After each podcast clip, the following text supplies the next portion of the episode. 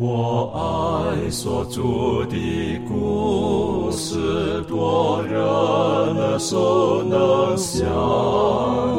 如可如今人爱慕，语中静听欣赏，不等升到荣耀地方，新歌之声同唱。仍旧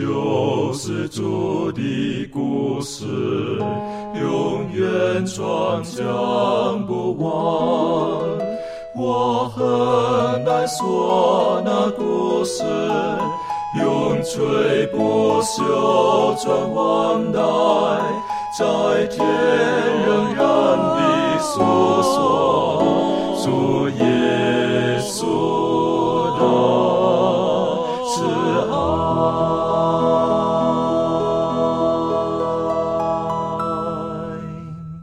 欢迎来到安息学，跟我们一起领受来自天上的福气。啊、今天是我们这一季的第十三课。我们这一季的主题学习的就是在基督里可以得到安息。我们知道善恶之争是从天上开始，一直到地上。然而，在今天我们相信是到末世的时候，我们如何可以在这个动荡不安的世界当中，我们可以在基督里面得到片时的安息，亦或是呃那永恒的安息。愿神帮助我们，让我们今天的学习是我们在圣灵的浇灌之下，我们都可以得到特别的祝福。在开始之前，我们一起低头，我们请周宇为我们做开始的祷告。我们在天上的父，感谢你，感谢你能与我们同在。今天呼召我们来到你的面前，一同来学习你的话语。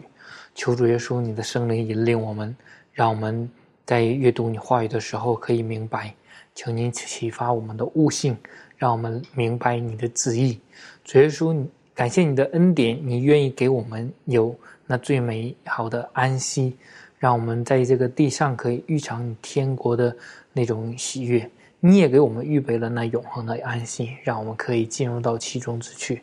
就求主耶稣能不断的引领我们，呃，让我们可以跟随着主耶稣，直到你的再来。求主赐福以下的光阴，带领祷告奉耶稣名求，阿门。Amen。说到幕后的兆头、幕后等等的时候，不外乎就是耶稣基督提醒门徒的，还有我们晓得门徒当中，他们本身也经历过了，有的经历过了耶路撒冷他主后七十年的毁灭。然而，呃，我们说是最后是寿终正寝的约翰，其实他他也并不是那么顺遂的，他生命当中有碰到了很多的挑战。啊、例如说，当他要写启示录的时候，我们就晓得他是在呃拔摩岛。啊，拔摩岛他是被放逐的，所以这一段呢，我们可以这样复习一下，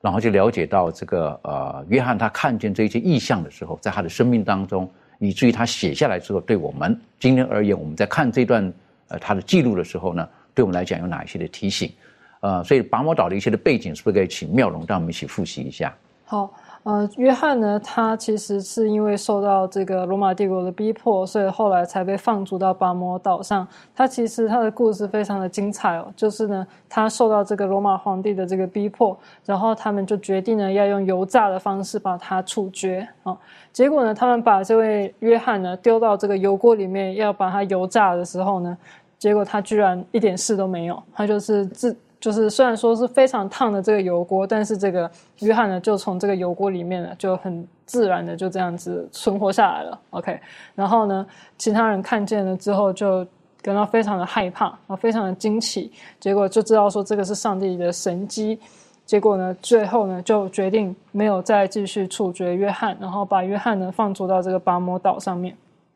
约翰呢，他在巴摩岛上面完成启示录，然后这个时候呢，已经是他人生中呢比较呃幕后的时候，就是说已经是他年老晚年的时候，他完成这这一本启示录哦，他看到上帝给他的意象。那大家要想象一下哦，就是说我们知道说约翰呢，在年轻的时候，他是跟耶稣还有耶稣的十二个使徒一同旅行的人，他亲眼见证过耶稣他在地上传道。的神迹，然后当然他也见到很大的最大的神迹，就是说耶稣基督呢受死，后来复活，然后他看见了耶稣升天哈，然后就如同那时候天使告诉他们的一样，说你们为什么站着望天呢？你们看今天看耶稣怎么样往天上去，他也必怎么样再来啊！这是他们听见这个天使告诉他们的话。所以约翰呢，他在他那么年轻的时候跟随耶稣，可能他还那时候还很年轻啊，然后可能他是所有使徒中年纪最轻的哈。结果他到这个晚年的时候啊，要知道他是最后一位幸存的使徒，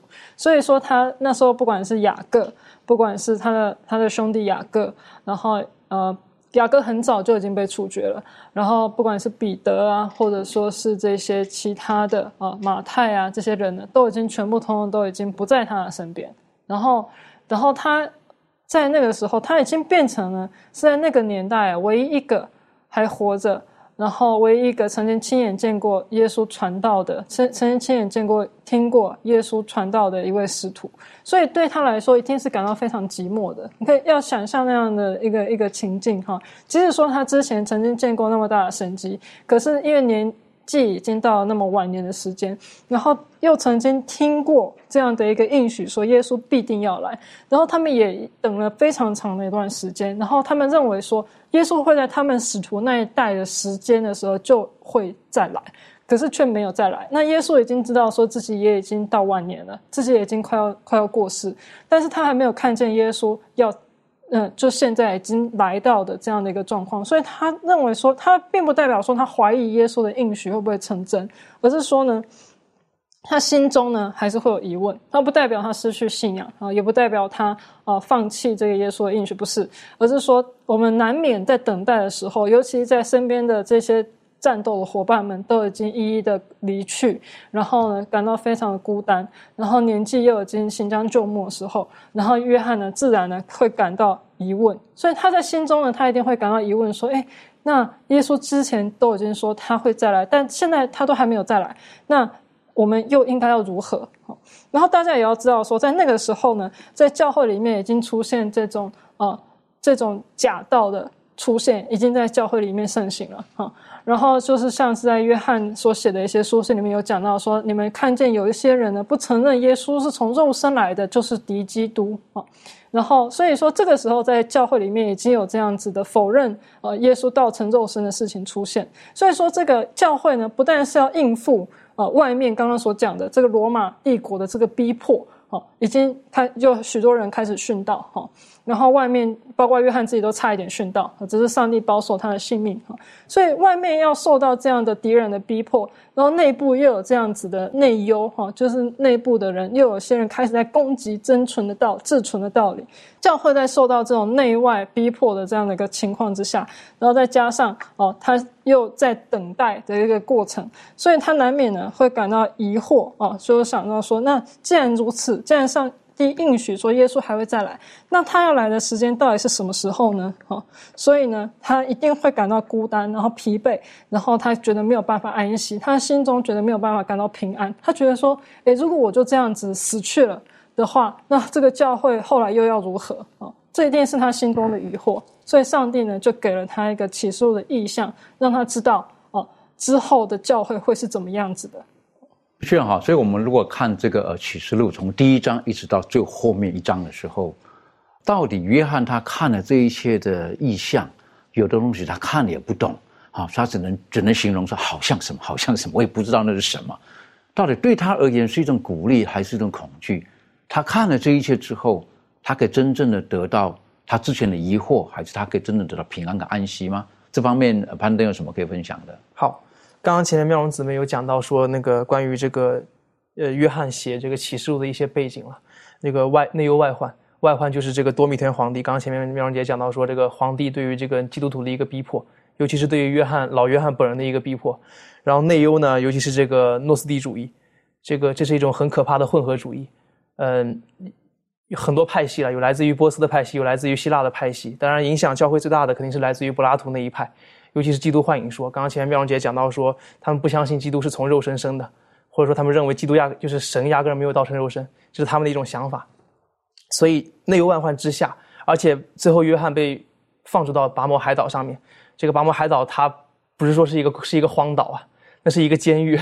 里面有很多的这个囚犯，而而且有些囚犯是罪大恶极的囚犯。所以约翰一个老人被绑被弄在那个地方，而且天天要做苦工。所以可以想象，在以上的这个种种的环境里面，呃，约翰是很累的，而且这一位年龄非常非常大的一位老人，在那一刻一定是很疲倦的。可就是在这种疲倦的时候呢，上帝的意象突然就来了，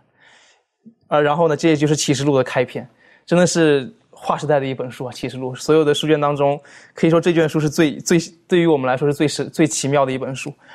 特别是在这个一章第十九节，圣经说：“所以你要把所看见的事、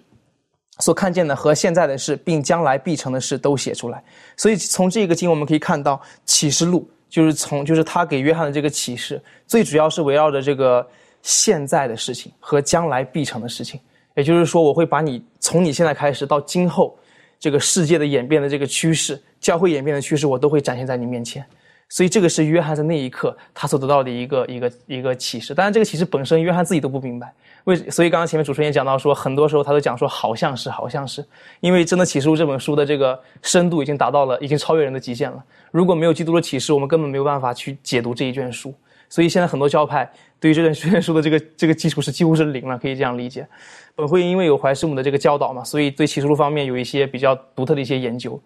而且来到了这个这个启示录的第二十一章的一到二节，圣经说：“我看见一个新天新地，因为先前的天地已经过去了，海也不再有了。我又看见城新耶路撒冷由上帝那里从天而降，预备好了，就如新妇装饰整齐，等候丈夫。”所以这一卷书，至少约翰。在他这个启示录的末尾，启示的末尾，他看到了这一刻，他看到了这个圣城新新耶路撒冷的从天而降，他知道这一个圣城就是所有上帝子民最终所迎候的一个盼望，而且这个盼望，上帝已经透过启示坚定了他的信心，使他知道这个盼望在将来某一刻必定会发生。的确哈，所以难怪在这个呃启示录的最后一章的时候，倒数第二节的时候，经上记着说，证明这事的说是了，我必快来，阿门。然后呢，约翰的回应就是：“主耶稣啊，我愿你来。”虽然纵使在这个时候他是在拔摩岛上面，他是一个孤苦的老人，但是他面对未来的时候，他是，呃，他知道谁掌管他的未来。我是觉得这个是对我们在奔走天路，特别是在今天，如果我们有一些生命当中苦难的时候，我们知道谁掌握我们的未来，那个是一个很重要的关键，我们才能够放心，才能够安心，才能够在它里面得到那种的歇息。这方面情绪有没有什么可以分享的？嗯，对，我想这个部分就是呃，我们所获得的这种平安跟安息是世人所无法赐的。耶稣基督也说过，就是在这个世界上你们会有苦难，但是你们放心，我已经胜了这个世界。所以呃，刚才呃，透过这个约翰他呃年迈的这个身躯，然后在这个拔摩海岛上面，然后看到这个意象所得到的这个安慰，甚至是呃，我们回想到。在马太福音二十八章二十节的时候，当耶稣要离去他们、离开他们的时候，给他们的应许，他说：“看哪，我就常与你们同在，直到世界的末了。”嗯，这样子的一种安慰跟鼓励呢，其实也带给我们这个世界上的每一位跟随他的门徒。即便我们知道我们未来的生活、未来的挑战，无论是我们在传道的工作上面，或者是在我们的家庭、在我们的教会里头，会面临到的一些艰困，但我们知道，呃，掌权的是谁啊？就是那一位知道未来的上帝。对。所以，我们如果说面对这个呃生命当中的困境啦，或不知道未来会发生什么事情的时候，如果我们知道我们是在基督里面，而他掌管我们的未来，而我们也知道他跟我们的关系如何，更知道他的本性，他是满满有爱的一位神的时候，实际上我们不用太担心。纵使有的事情我们看不透，我们不明白，但我们知道，因为他爱世人，他来是要救人，不是要害人的。那我们不用太太过于担心。可是回头再来看耶稣基督的门徒跟随着耶稣基督的时候，实际上他们有的时候。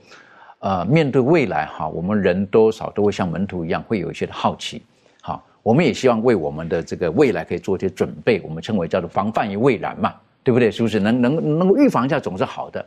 所以，呃，门徒们听到耶稣基督他说他他会殉道，他会离开等等的，然后呢，甚至耶稣基督在坐在橄榄山上看着耶路撒冷的时候，就告诉他们将来这个耶路撒冷的未来的命运如何。门徒们诚实讲，他们有些恐慌，纵使知道了。他们也是恐慌，然后他们就问耶稣：“他说，夫子啊，这个你来的日子还有世界末了，到底会发生什么事情呢？是不是？那耶稣基督对他们的提醒的时候，也是对今天我们的提醒。这方面，呃，是不是可以请周宇带我们一起来学习？好的，我们来看一下圣经马太福音二十四章四到第八节。这里面讲到，耶稣回答说：“你们要谨慎，免得有人迷惑你们，因为将来有好些人冒我的名来说我是基督，并且要迷惑许多人。你们也要听见打仗和打仗的风声，总不要惊慌，因为这些事是必须有的，只是末期还没有到。民要攻打民，国要攻打国，多处必有饥荒、地震，这都是灾难的起头。”我们再来看一下二十三节到三十一节。这里说到说那时有人对你们说基督在这里，或者说基督在那里，你们不要信，因为假基督、假先知将要起来显大神迹、大启示。倘若能行，连选民也就迷惑了。看呐，我预先告诉你们了。若有人对你们说看呐，基督在旷野里，你们不要出去；或说看呐，基督在内屋当中，你们不要信。闪电从东方发出，直照到西边，人子降临也要这样。尸首在哪里，鹰也必聚在哪里。那些日子的灾难一过去，日头就变黑了，月亮也不放光，众星要从天上坠落，天师都要震动。那时，人子的兆头要显在天上，地上的万族都要哀哭，他们要看见人子有能力、有大荣耀，驾着天上的云降临。他们要差遣使者，用号筒的大声，将他的选民从四方、从天边到天那边都招聚了来。在这里面呢，就是说，我们非常感谢耶稣，他在临走之前呢，他给我们留下了这个基督复临的一个预兆。他告诉我们不要被迷惑，也说他他在来之前呢，会有好多人假的先知，或者说假的那个基督要起来，甚至能行神迹。有时候甚至能让火从天降下，就让人感觉到哇，这个就是神迹一样。但是耶稣告诉我们，这些你都不要信，有可能是假的。但是我们如何才能去分辨什么是真的，什么是假的呢？耶稣告诉了我们一些他来之前要发生的预兆，也说这些预兆是。让我们分辨到底哪一个才是真的基督来的。你说今天好像在各世界各地都会有很多人冒着耶稣的名，都会说耶稣已经来到了，或者说千禧年已经来到了，我们就在这个地上如何如何。但是当我们拿着圣经的话，耶稣给我们留下的预兆去与这个他来的形象去来对比的时候，发现。并不是正确的，所以说真的感谢耶稣，他能将这些预兆告诉我们。他来呢，他是驾着天上的云来，而且不是悄悄的来，也不是秘密的，他是一个很公开性质的。然后他来之前呢，会有什么地震啊、天上的啊，或者说地上的一些预兆啊，人与人、国与国之间的事情啊，也说这些都预表着耶稣快要来了。也说耶稣来再来的那一刻呢，会有闪电从东方直到到西方等等一系列的，就是说，呃，天上显出来的一些现象，让我们可知道那个是真正的耶稣来。所以说，这当我们要去将这些预兆，真正的是要记住。如果我们真正能了解和明白这些预兆的时候，那么即使再有人来迷惑我们，我们也不会被他们所欺骗。也说耶稣再来呢是末世的一个重头戏，这个题目呢不论是预言呢，或者说耶稣的传讲当中都是很重要的。也说这也是给我们一个警戒。耶稣常常列的一个比喻就是说，在那个洪水的时候呢，挪亚传警告传了一百二十年，好多人都听到这个信息，但最终得救的只有他们一家八口人。呃，耶稣也告诉我们，我们也要准备。等候耶稣的再来，好像福音要传遍天下，很呃，就是说全天下所有的人都要听到耶稣的福音，但是得救的仍然是少数的，能进入天国的还是呢那个进入窄门的还是少数的。所以说，耶稣今天将这些事情告诉我们，告诉我们就是不要被迷惑，而是真正的等候耶稣基督的复临。如何不被迷惑呢？我是觉得比较安全的方式就是我们要多看主的话语，他如何的提醒我们。然后他会已经告诉我们幕后会发生什么事情了，所以当我们看见这一切事情发生的时候，我们不会惊慌，不会讶异。为什么？我们的心里会很直觉的反知道主来的日子近了。当然，饥荒、地震、战争等等，我们看的时候，求子赐给我们敏锐的心，我们不要后来麻痹了哈，看了这个没有感觉了。再在这个事情都在提醒我们，啊，主来的日子近了。在刚刚这个马太福音的二十四章当中，实际上也告诉我们，在幕后当中，我们每一个人都有一些我们的责任跟该扮演的角色。好，我们有一些责任在这个里面啊。利润，你可以带我们来复习这一段。我们来看圣经，在马太福音的二十四章九到十四节。马太福音二十四章九到十四节，这里说到：那时人要把你们陷在患难里，也要杀害你们；你们又要为我的名被万民恨恶。那时必有许多人跌倒，也要彼此陷害，彼此恨恶。且有好些假先知起来，迷惑多人。只因不法的事增多，许多人的爱心才渐渐冷淡了。唯有忍耐到底的，必然得救。这天国的福音要传遍天下，对万民做见证，然后末期才来到。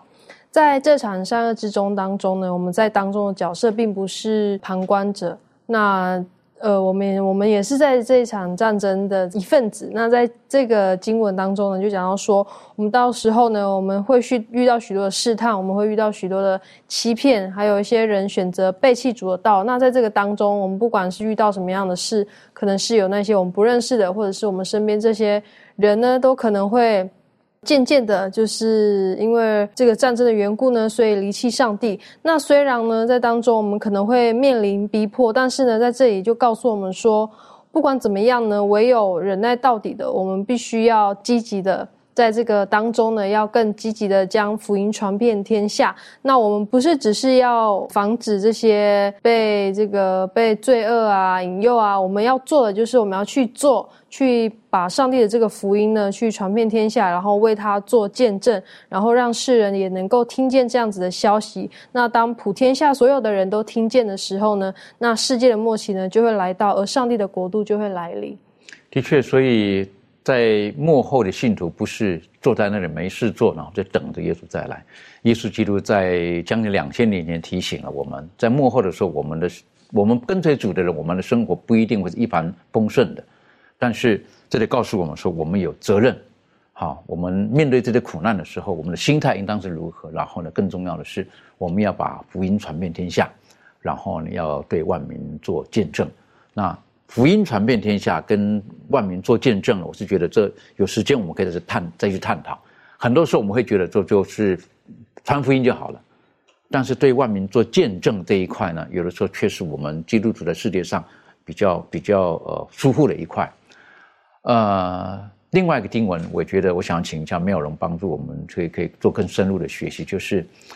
啊，为什么要讲的是要忍耐到底？哈，为什么就是进天国？为什么要诶？为什么要忍耐到底？这个我们怎么样去学习？怎么样去体会？这方面你有没有什么可以跟我们做一些分享的？好，呃，如果我们去查一下“忍耐到底”这四个字的话，它在新约里面，哈，或者说在整本圣经里面，它出现三次。好，然后呢，第一次是在马太福音十章二十二节，这边是讲到耶稣说的话，他说。并且你们要为我的名被众人恨恶，唯有忍耐到底的必然得救。好，然后第二个地方就出现在马太福音的二十四章十三节，就刚刚有读到，哦，就讲到说在末时的时候呢，从第九节开始说，那时人要把你们现在患难里，也要杀害你们，你们又要为我的名被万民恨恶。然后呢，就讲到说呢，有许多人跌倒，也要彼此陷害，彼此恨恶，然后不不法的事情增多，许多人的爱心渐渐冷忍。渐渐冷淡了，然后后面是十三节说：“唯有忍耐到底的，必然得救。”啊，然后第三次呢是出现在马可福音十三章十三节说：“并且你们要为我的名被众人恨恶，唯有忍耐到底的，必然得救。”啊，所以说这个我们看见忍耐到底啊，它跟一个东西不停的重复一同出现，就是因我的名被人恨恶，就是耶稣说：“你们呢会因为我的名被人恨恶，然后唯有忍耐到底的，必然得救。”啊。所以，耶稣他特别在讲到的是一个，在一个基督徒呢，他因为跟随耶稣而被逼迫的一个情况啊。所以，这个忍耐到底这个这个词呢，它是特别指啊，它是特别是耶稣给那些受到逼迫的人的一个命令啊。然后呢，他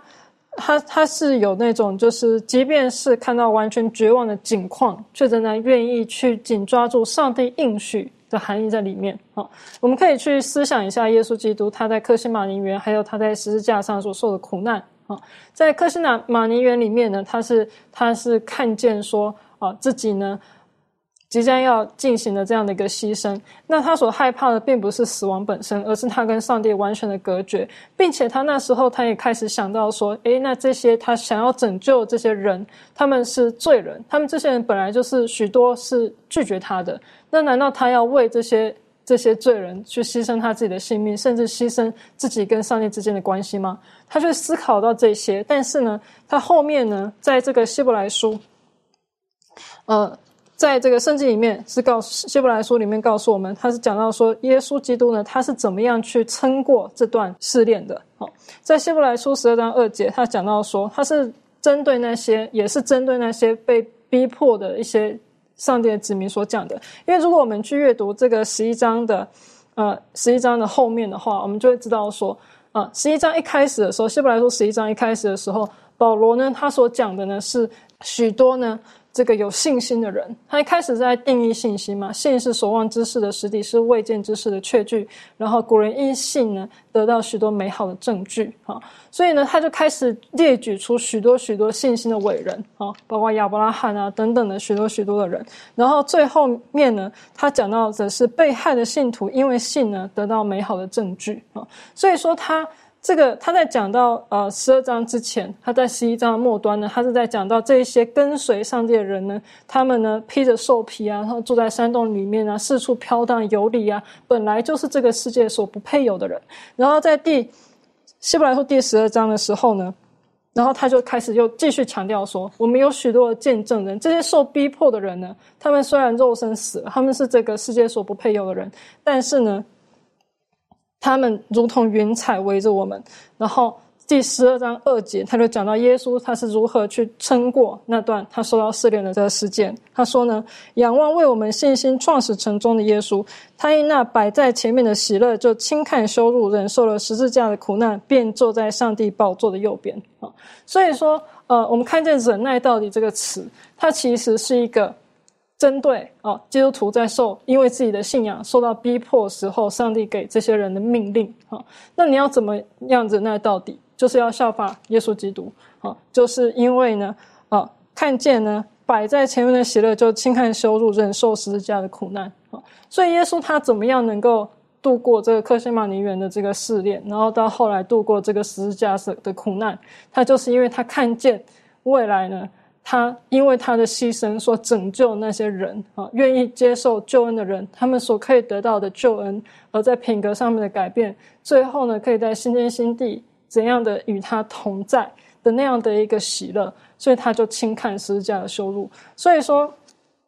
保罗呢，在这个希伯来书里面就鼓励我们呢，也要同样的去仰望耶稣基督，就是说，在我们没有办法忍耐的时候呢。我们就要去仰望耶稣基督的应许，并且看他带给我们的榜样，哈，靠着基督的恩典呢，继续前进。所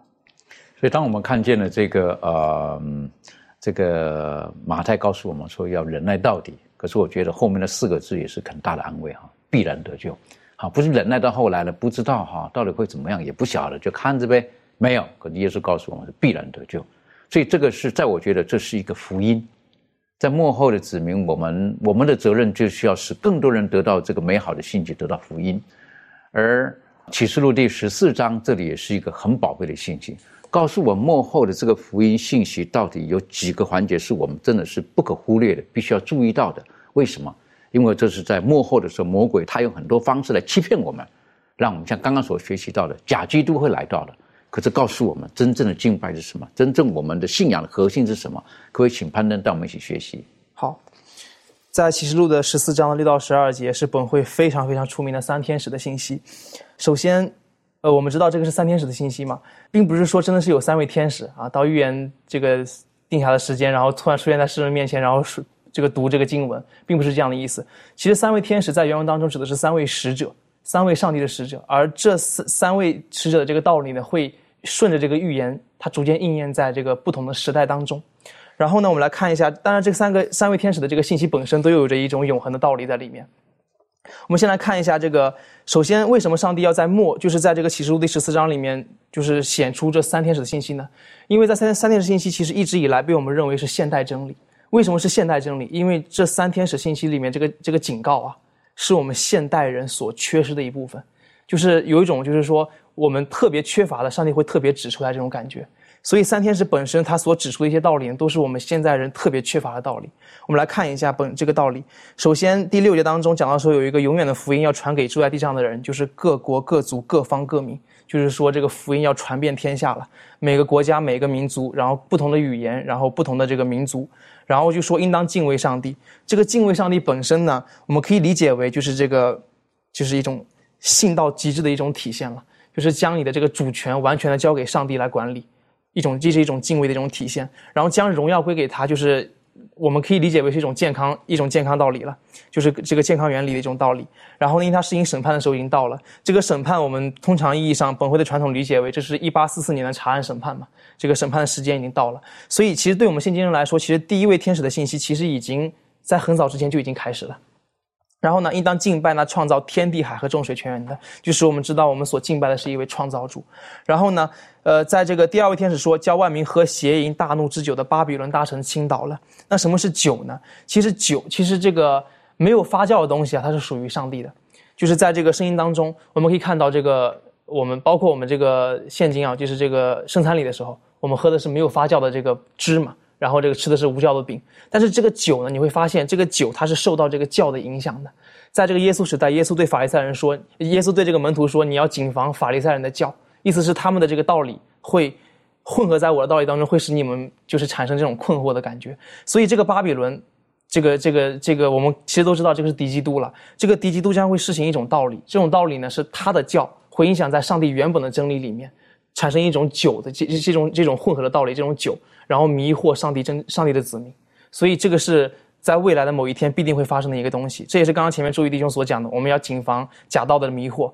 然后第三位天使又说，这个要就是要若有人拜兽和兽像。这个这个东西，然后最后讲到这个，尤其是在这个第十二节当中，圣经说圣徒的忍耐就在此，他们是守上帝诫命和耶稣真道的。这边这里面特别强调了两点了，一个是守上帝诫命，一个是耶稣真道。当然前面忍耐这一点，刚刚前面妙容姊妹已经有有一定的分享了。那什么是守上帝诫命呢？我们需要知道守上帝诫命，诫命就是律法嘛，上帝的话语，上帝的律法。呃，我们要知道的是是守十条，而不是守九条。呃，这个安息日是需要是需要 特别的去重视的，因为是守完十十条，因为犯了一条就是犯了众条。所以，除非是十条全守，要不然就是十条一个都没守。这个是我们需要做的一个选择。还有一个是耶稣的真道。其实耶稣真道这个是中文翻译了，在原文当中，它强调的是有耶稣的信心，或者是本身会可以理解为是信耶稣。为什么这么讲呢？其实，在圣经当中，无论是这个新新约圣经里面啊，很多时候我们会讲到说信耶稣，你们要信耶稣。但其实信耶稣的时候，你看原文，它可以翻译为信耶稣，也可以翻译为耶稣的信心，这是很很很奇奇妙的一个情况了。这个怎么翻译，看你自己的这个看法了。但是这个这里面讲到说有耶稣正道的时候，你可以理解为信耶稣，你也可以理解理解为有耶稣的信心。你这个是看你的个人的这个对于希腊文的一个理解。但是我们就是说，我们本会这个对于这几个经文的看法，就是理解为就是一个是有上帝的律法在，就是在我们的心中；一个就是有这个因信称义的道理。特别强调这个信心的这样的一个道理，所以当这两者结合在一起的时候，才是圣徒的一个标志。一个是守上帝诫命，一个是有耶稣真道。意思就是说，这两个标志混合在一起，就是意思就是说，你能够凭借着这个信心，然后让上帝的能力帮助你，能够去守全上帝的律法，就是达到我们信徒所谓的这个品格的完全。这个是圣徒在末日的一个很重要的一个标志。所以以上呢，就是我们所谓的这个三天使道理的一个大概的一个一个过程。所以在幕后的时候呢，我们要明白，呃，我们有永远的福音要传给这个地上的人，而这永远的福音要提醒人，就是说神为我们所预备的到底是些什么。然后我们要提醒这时代的人，因为在幕后当中会有各种谬道的出现，我们如何去防备它？如何不会因为我们一不小心，我们的失去了上帝要赐给我们那永远的福分？最后也是提醒我们，呃，上帝的律法。以及跟耶稣基督的关系啊，是何等的重要啊！当然，这里还有一个经文哈，是在呃第十四章的呃第十一节的后半段提到的哈。他说那些拜受和受像的，受他名之印记的，昼夜不得安宁。实际上，这个对我们来讲也是一个提醒，特别是我们在呃怎么讲，在我们在这一季的学习当中，学习到这个耶稣基督在基督里面可以得到安息嘛。可是这些人昼夜不得安宁。这方面，庭轩有没有什么可以分享的？嗯，对。那我们如果看到这个启示录十四章十一节呃的希腊原文这里提到的不得安宁呢，其实就是不得止息，然后不得有呃宁静。嗯，所以说在这个刚才攀登弟兄呃。跟我们分享的这个拜寿和寿像的这群人呢，他们不啊没有守神的诫命，他们也不遵守啊耶稣基督的啊真道，然后甚至没有拥有耶稣基督的信心，没有信从耶稣基督的一个情况下，呃，这句经文就表达出来，这群人会落到什么样子的境况？当他们接受神的这个刑罚的时候，他们是不得得到安息的。所以，呃，其实我们都。知道也经历说，呃，当一个愿意遵守神的诫命和耶稣基督真道的人，事实上他们啊所进入到的就是那个啊我们所崇拜的上帝所为我们预备的安息。那这群人呢啊，就是可言之，就是他们是喝这个大怒的酒，然后而没有办法得到上帝的一个。呃，真正呃的安宁，所以呃，我想这一句经文可能就是向我们表达的是这个意思，这样。的确，我想，呃，如果说我们没有走在上帝的道当中，我们我们没有，我们可能有短暂的啊休息，或者短暂的以为那个安息，可是并不是真正长远的。所以这里在经文当中特别提到，是不是他们是什么昼夜不得安宁？哈，当讲的是昼夜不得安宁的时候，我就觉得有一些人，特别在这个时代当中。有一些人被某一些事情所困扰的，所以以至于他们，他们真的是昼夜不得安宁。晚晚上躺在床上的时候呢，都还在想着很多苦难的事情等等的，以至于到后来呢，就有各种精神方面的疾病出现了，这是十分可惜的。然而在三天使的信息当中呢，或者三位使者的信息当中呢，我是觉得很宝贝的，就是，呃，我们所宣扬的不是吓人的道理，而是永远的福音。那永远就等于说是不会改变的。啊，从开始到现在一直是这个样子的。这方面，这个周宇有没有什么可以更深入的分享？好的，你说这里面讲到了永远的福音，那么是不是说这个福音要一直传下去？那么是不是呃这样照这样讲的话，耶稣是好像遥遥无期的再来？也是这个永远呢？它好像这个词对我们来讲好像是很久的意思，但是它永远它也是代表着一个时间性的。就比如说，呃，一个人，呃，一对夫妻，他彼此相爱，他说他我我要爱你到永永远远，这个爱他能到什么结束呢？就是在他生命结束的那一刻，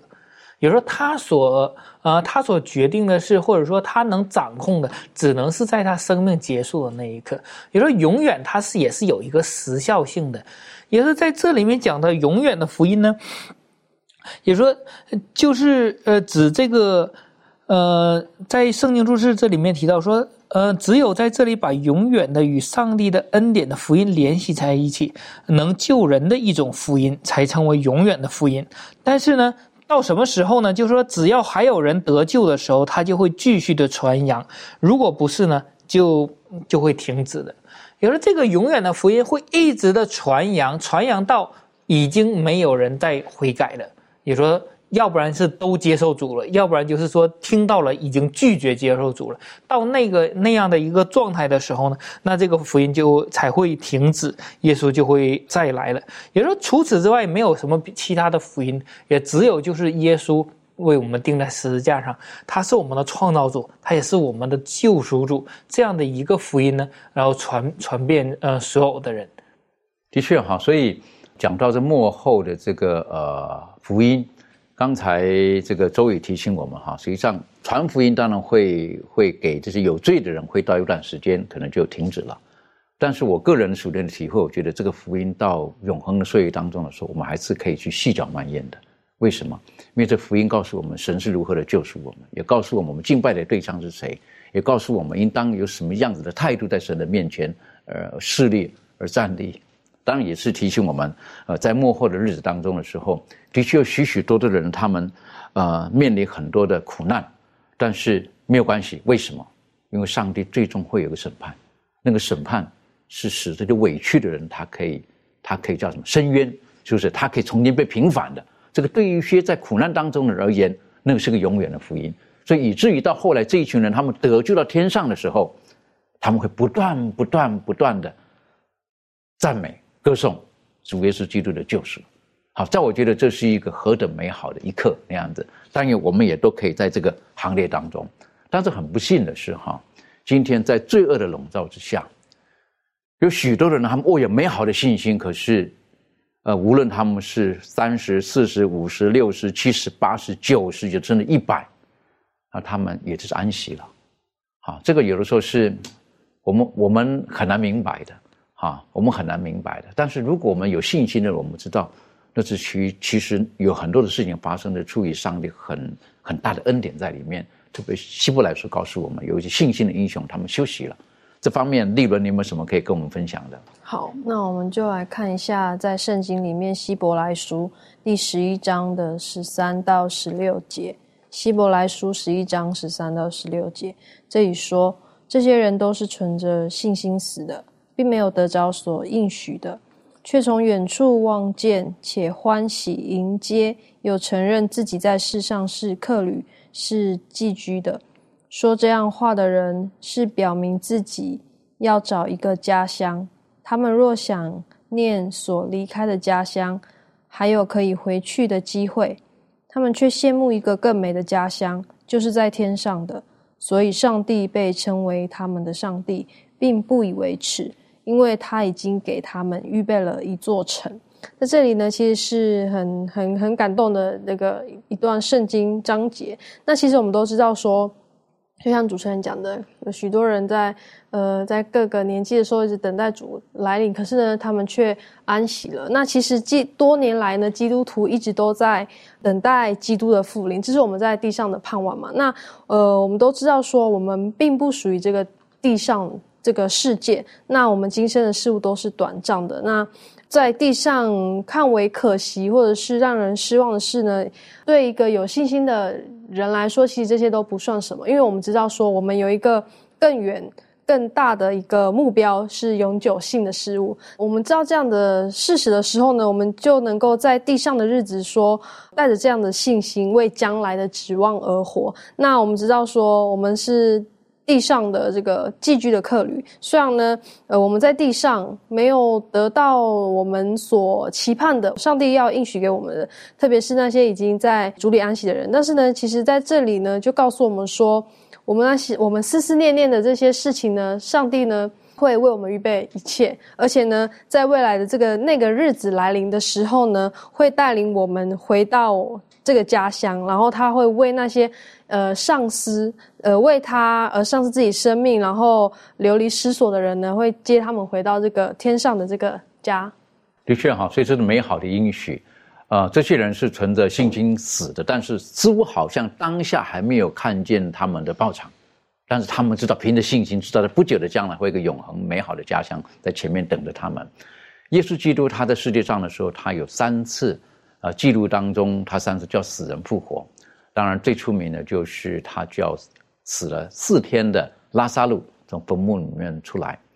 那我们晓得这个是耶稣基督是刻意的哈。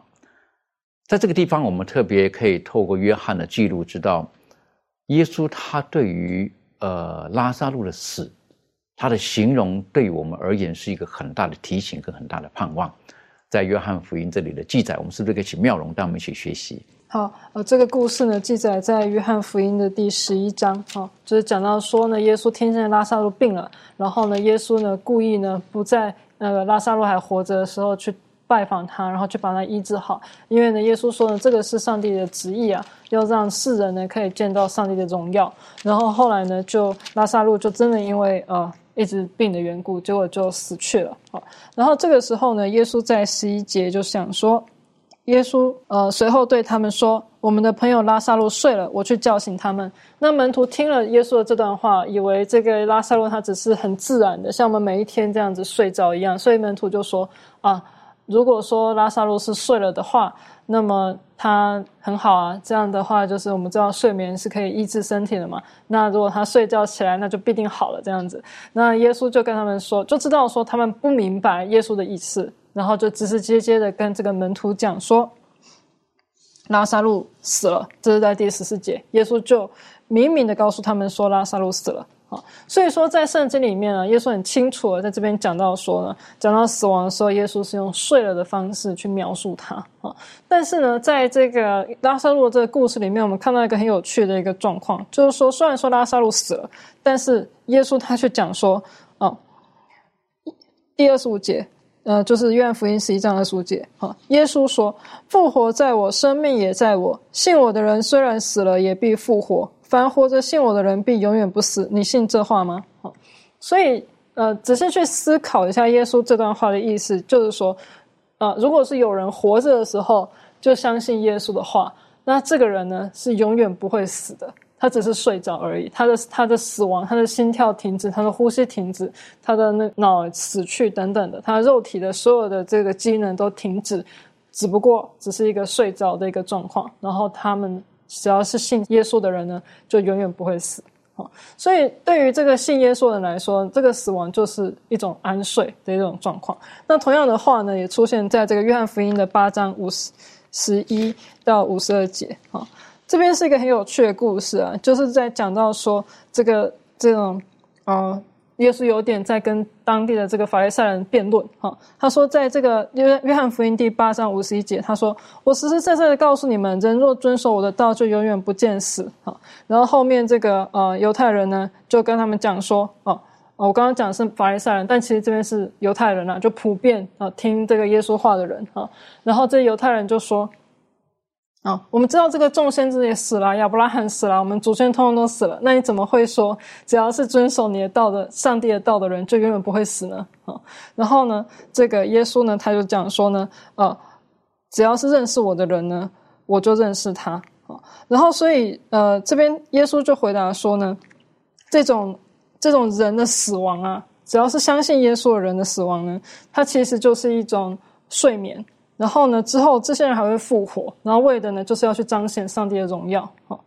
所以其实如果说我们去仔细去思考这件事情的话，其实呢，呃，讲到说，呃，耶稣说呢，这个只要信他人就永远不会死。啊，那我们知道说，不管是信不信耶稣的人，啊，都会有复活，都会复活。那不信耶稣的人呢，复活之后受审判。然后后来呢，就要接受永远的灭亡。那在起书里面是把它把那种灭亡描述成说是第二次的死，第二次的死。好，所以说，如果说我们信耶稣的话，在耶稣里面呢，我们就不会去。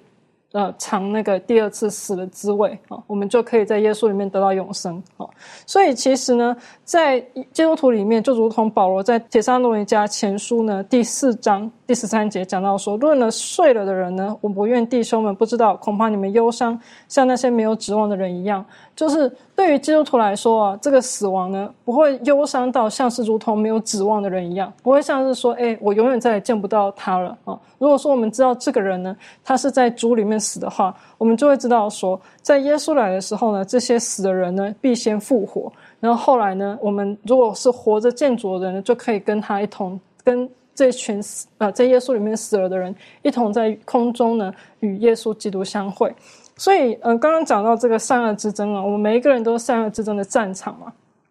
那对于在基督里面死的人来说，他其实是一种胜利啊，他还还没有到最后完全的胜利，因为罪恶还没有完全除去嘛。但是在这个活着的时候呢，接受耶稣，并且在耶稣里面死的人，他们已经在今生呢打了一场胜仗，就凭着基督恩典，在今生打了一场胜仗。因为最终撒旦所想要夺去的，就是我们最后跟上帝之间的。同聚啊，他最后希望人类会呃变成他的网罗之中的，就是希望人可以毁灭，跟他一同毁灭啊。就是说他已经知道自己要灭亡了，那他就是多抓几个人垫背嘛，他就是这样的一个想法哈。所以其实人呢，虽然说在世俗眼光看来啊。我们的死亡就一就是一种失败，像常常会听到有人说：“哎，基督徒也是会死啊，基督徒也是会生病啊，等等的这种话。”然后会认为说这种生病、这种死亡呢在基督徒身上发生，就是一种基督徒信仰的失败。但其实不是，因为我们知道说，只要在基督徒，只要在基督里面死的人的基督徒呢，就永远不死。我们死的死亡只是睡着而已。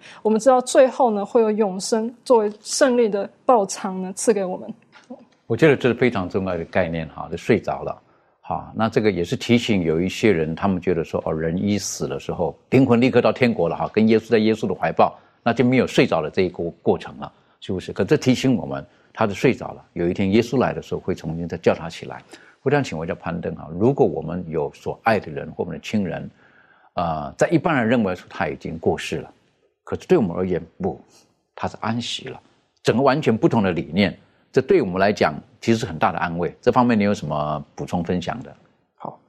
呃，我之前也曾经亲身经历过，就是一些参，就是有家里有人去世的一些家庭啊，然后也有参加过这种拜访的工作。当我去他家拜访的时候，就是很诧异啊，就是。这个人呢，他就说：“他说，在我的这个亲人逝去的这段时间内，他最他其实最喜欢听到的声音就是传道人的声音，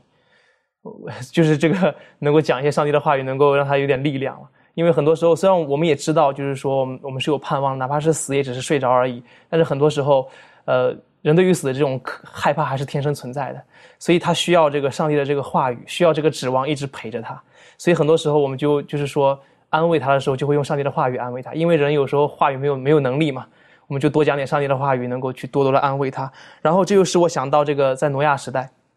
啊，挪亚的父亲，其实我们看挪亚这个挪亚那个时候的那些人的岁数啊，普遍性都在九百多岁、八百多岁，结果突然蹦出一个七百多岁的，就是诺亚的父亲，啊，七百七十七岁就去世了。那个原因为什么是这样一个原因呢？因为呃，就是说这个因为之后会有洪水来嘛，所以上帝就是说可能。就是想考虑到这一位老人啊，已经七百七多岁，可能已经八接近快要八百岁的一个高龄了，可能你已经没办法支撑得住，就是你未来这样一个这么可怕的一个场景。所以上帝就说你你先睡去，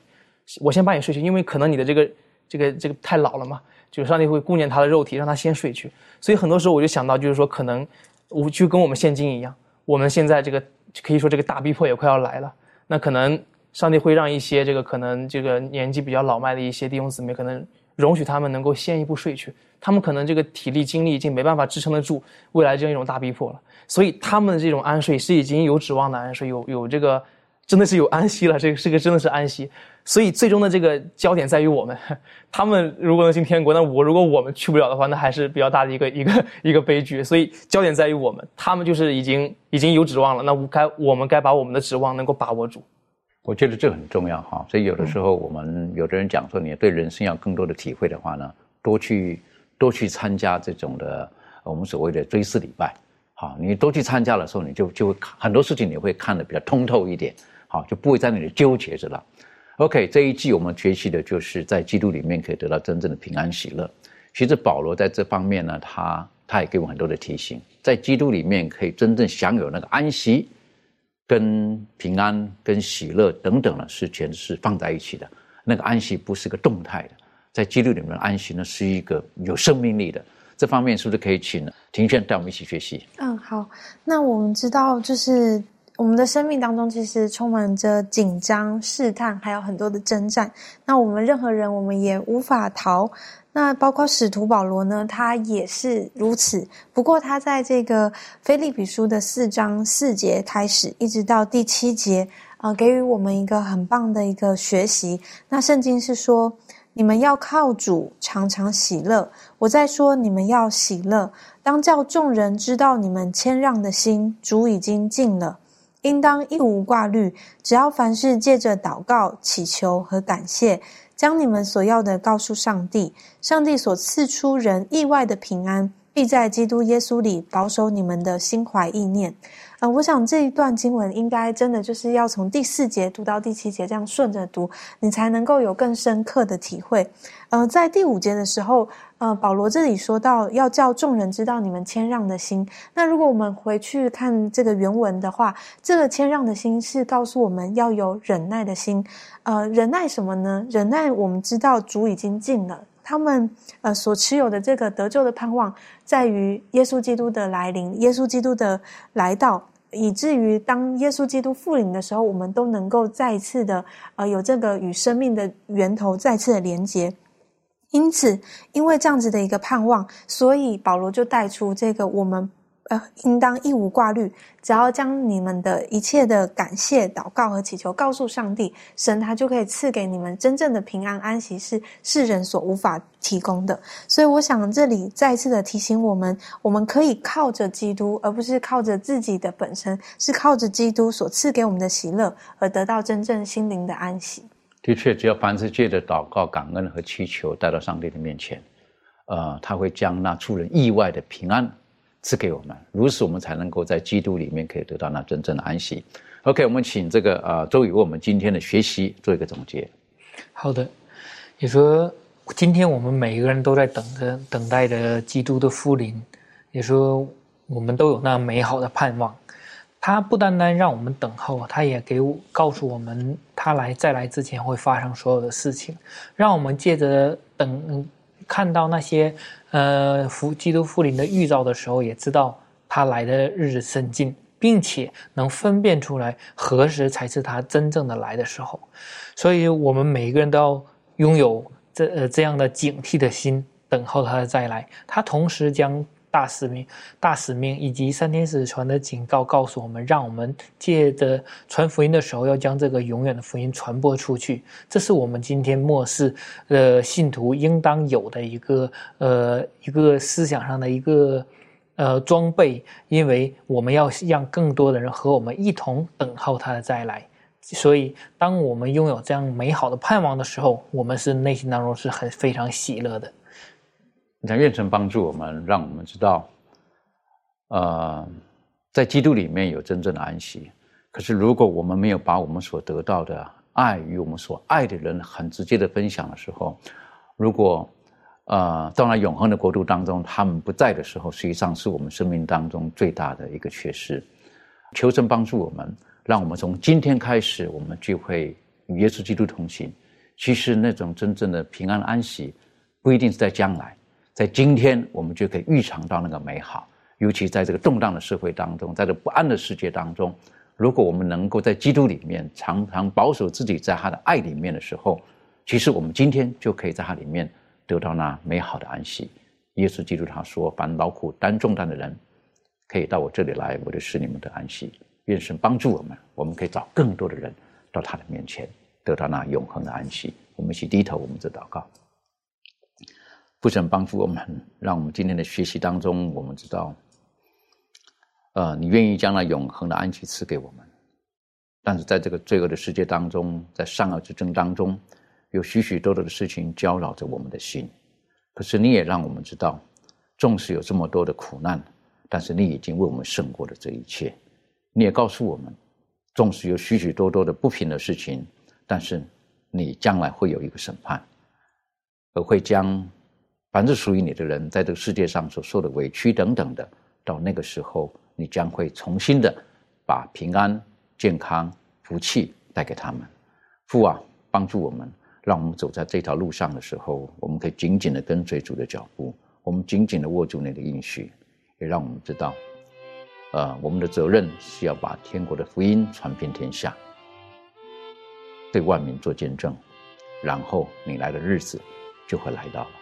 父啊，赐给我们的信心，也帮助我们，让我们从本身开始，我们自己可以在你里面先得到安息，从而把这种在世界上难得很很多人在追求的东西，一样靠着耶稣基督，靠着圣灵的帮助，也分享给那需要的人。谢谢主爱我们，祷告着奉靠耶稣基督的名求，阿门。